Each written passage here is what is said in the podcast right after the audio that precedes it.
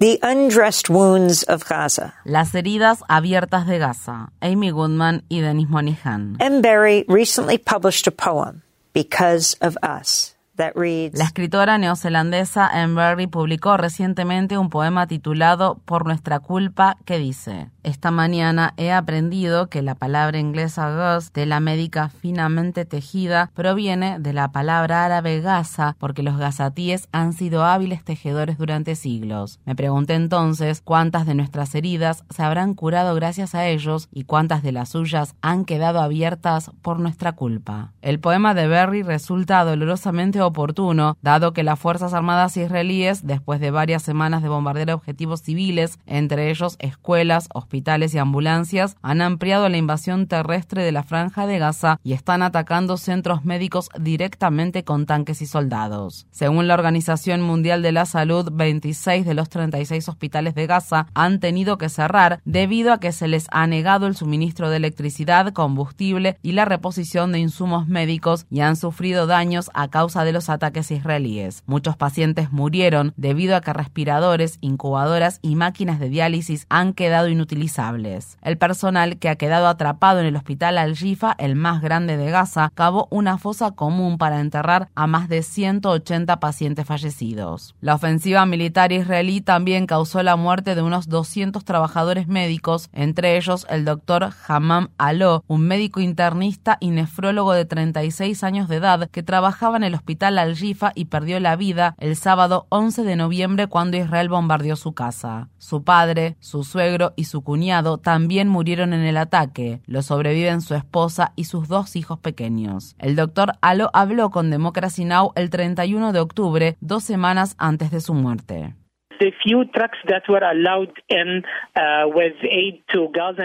Los pocos camiones con ayuda para la población de Gaza a los que se les ha permitido ingresar resultan insuficientes en comparación con nuestras necesidades y muchos de ellos transportaban suministros como agua, guantes y gasas, que no es precisamente lo que estamos necesitando.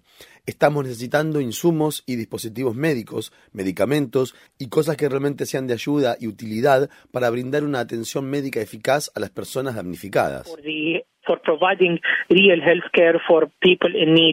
Días antes, el doctor Aló había tomado una decisión sumamente dolorosa. Había instruido a su personal que detenga el procedimiento de reanimación de una paciente de edad avanzada, ya que el hospital no contaba con un respirador en funcionamiento disponible para ella. Sin un respirador, aunque la reanimación hubiera resultado exitosa, la paciente inevitablemente habría terminado muriendo. Aló había ordenado al personal médico y de enfermería priorizar la atención y concentrarse en salvar a aquellas personas con posibilidades de sobrevivir. A pesar de los constantes bombardeos de Israel y la inminente invasión terrestre, el doctor se negó a abandonar el lugar. Si me voy, ¿quién cuidará a mis pacientes? No somos animales, tenemos derecho a recibir una atención médica adecuada, así que no podemos irnos sin más. ¿Creen que fui a la Facultad de Medicina y que hice mis estudios de posgrado durante 14 años para pensar solo en mi vida y no en mis pacientes? Esa valiente decisión le costó al doctor Hammam Aló la vida. Un miembro de su familia le informó a Democracy Now! que el cuerpo de Aló permanece enterrado bajo los escombros. El hospital Al-Shifa, mientras tanto, se ha convertido en una zona de guerra. El médico noruego Mats Gilbert, quien trabajó durante muchos años en Gaza, dijo a Democracy Now!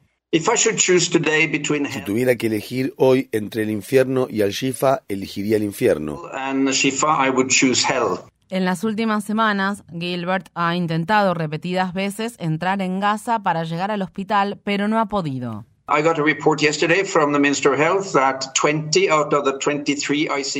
Ayer recibí un informe del ministro de Salud que señalaba que 20 de los 23 pacientes de las unidades de cuidados intensivos del hospital habían fallecido. Otros 17 pacientes murieron por falta de suministros médicos, oxígeno y agua, y 3 o 5 de los 38 bebés prematuros han muerto a causa de esta lenta asfixia a la que el ejército de ocupación israelí está sometiendo a todos los hospitales al cortar el suministro de electricidad, de oxígeno e insumos médicos. Esto es realmente indescriptible. No tengo palabras para describir esta matanza de pacientes en hospitales civiles perpetrada por seres humanos de manera sistemática. Aunque el doctor Matt Gilbert no logre encontrar las palabras, las que el fallecido doctor Hamam Aló pronunció durante la entrevista con Democracy Now! constituyen un llamado póstumo a la acción.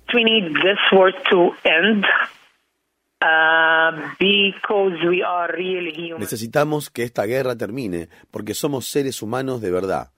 No somos animales. Tenemos derecho a vivir en libertad, pero nos están exterminando. Estamos siendo erradicados de manera masiva. Dicen que les importa el derecho humanitario, la protección de los derechos humanos, pero no es lo que estamos viviendo aquí. Para demostrar que estamos equivocados, hagan algo, por favor.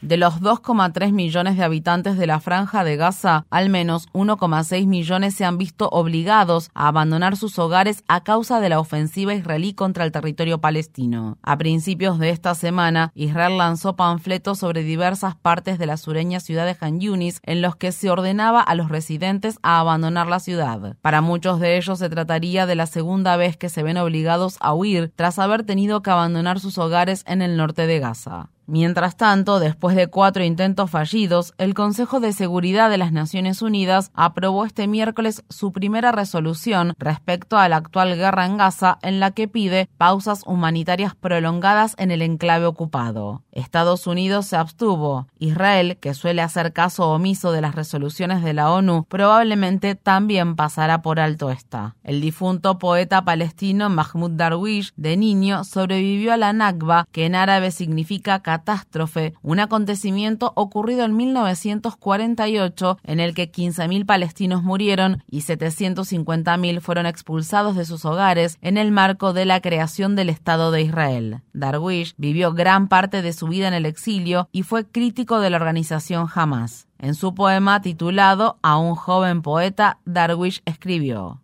Un poema en un momento difícil son hermosas flores en un cementerio. En un momento en que la Organización Mundial de la Salud ha advertido que los hospitales de Gaza se están convirtiendo en cementerios, es hora de hacer caso a poetas y médicos y detener la matanza, poner fin a la ocupación y curar las heridas abiertas de la guerra.